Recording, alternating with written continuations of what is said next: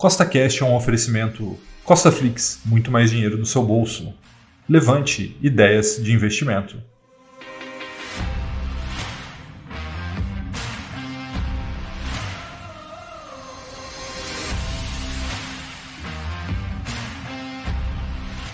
Seja bem-vindo a mais um podcast que tem por único objetivo colocar mais dinheiro no seu bolso. E no podcast de hoje vamos ter o episódio número 37 da série Milhão com Mil e tem como foco a construção de patrimônio através do mercado financeiro. Então, se você gostou do tema desse podcast, segue o CostaCast aí na sua plataforma, pois temos três podcasts por semana, sempre com o mesmo intuito, colocar mais dinheiro no seu bolso. E lembrando, nada do que eu falo aqui é uma recomendação nem de compra nem de venda, é apenas para te inspirar a investir melhor. Então vamos lá, vamos para a nossa planilha de acompanhamento. Como você pode ver, já temos 38 mil reais investidos, tá? E isso faz com que neste exato momento tenhamos um montante aí de R$ 46.577 aí de patrimônio aqui na carteira do Milhão com Mil. Veja que a carteira está toda balanceada, né? ou seja, está tudo verde ali na, na lateral, né? mas o que é importante, vamos fazer hoje alguns pequenos movimentos para balancear cada vez mais, incluindo aí a adição de um novo ativo, né? Essa semana aí lançou o Nasdaq 11, né? Que é um ETF do Nasdaq 100. Tá? O Nasdaq 100 é um índice da bolsa de tecnologia americana, ao meu ver, um ótimo ativo aí para fazer par com o VVB11. Então, como estamos ali com 19,32% em exterior, né, já teríamos que adicionar alguma coisa do exterior. Vou adicionar esse ETF, o Nasdaq 11, e também vamos fazer mais algumas outras coisas depois, tá bom? A hora que chegar na parte prática, vocês vão ver.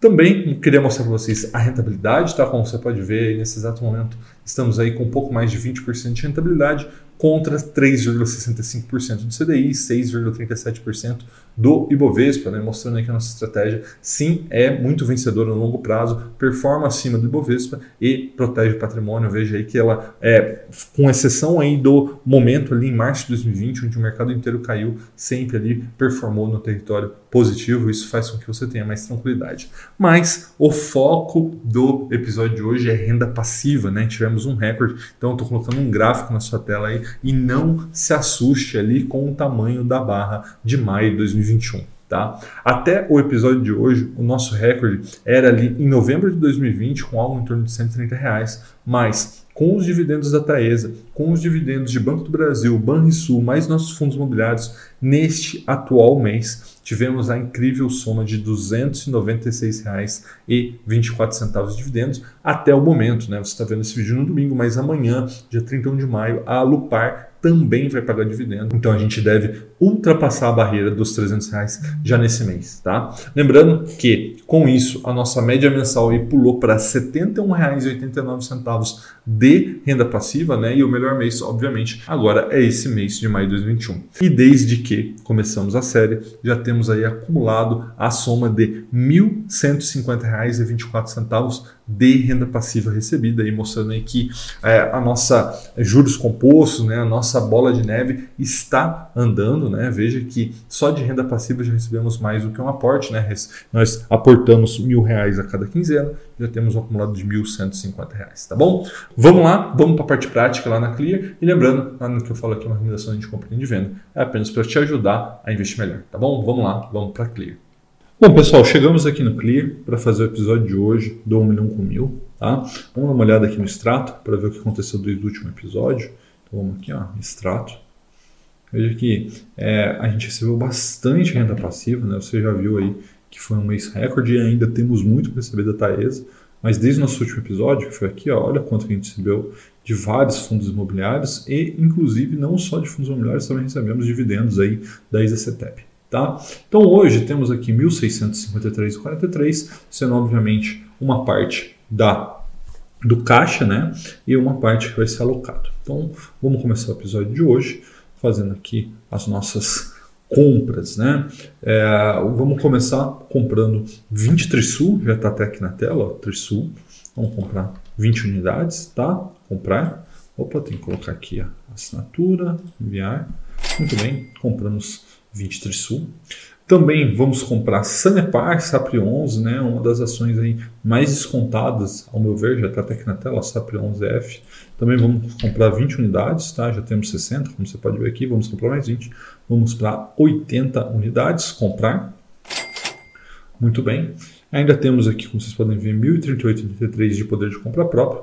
Vamos reforçar um ativo que a gente adicionou no nosso último episódio, que está aqui na tela também, é o TRXFE11. Tá? Então a gente comprou uma unidade no último episódio, está aqui. Hoje vamos comprar mais duas para reforçar a parte de tijolo também. Então, comprar. Muito bem, de sucesso, já tem até três aqui.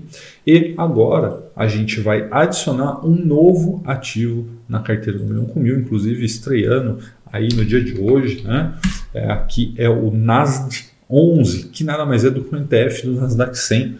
A hora que a gente voltar para o computador, eu explico o racional aí que me fez fazer essa compra, adicionar esse novo ativo. Eu já vou iniciar aqui com o pé no peito, já vou comprar 30 unidades, são R$ 305,10 para a nossa carteira, é um volume significativo. Vamos comprar aqui, ó, comprar.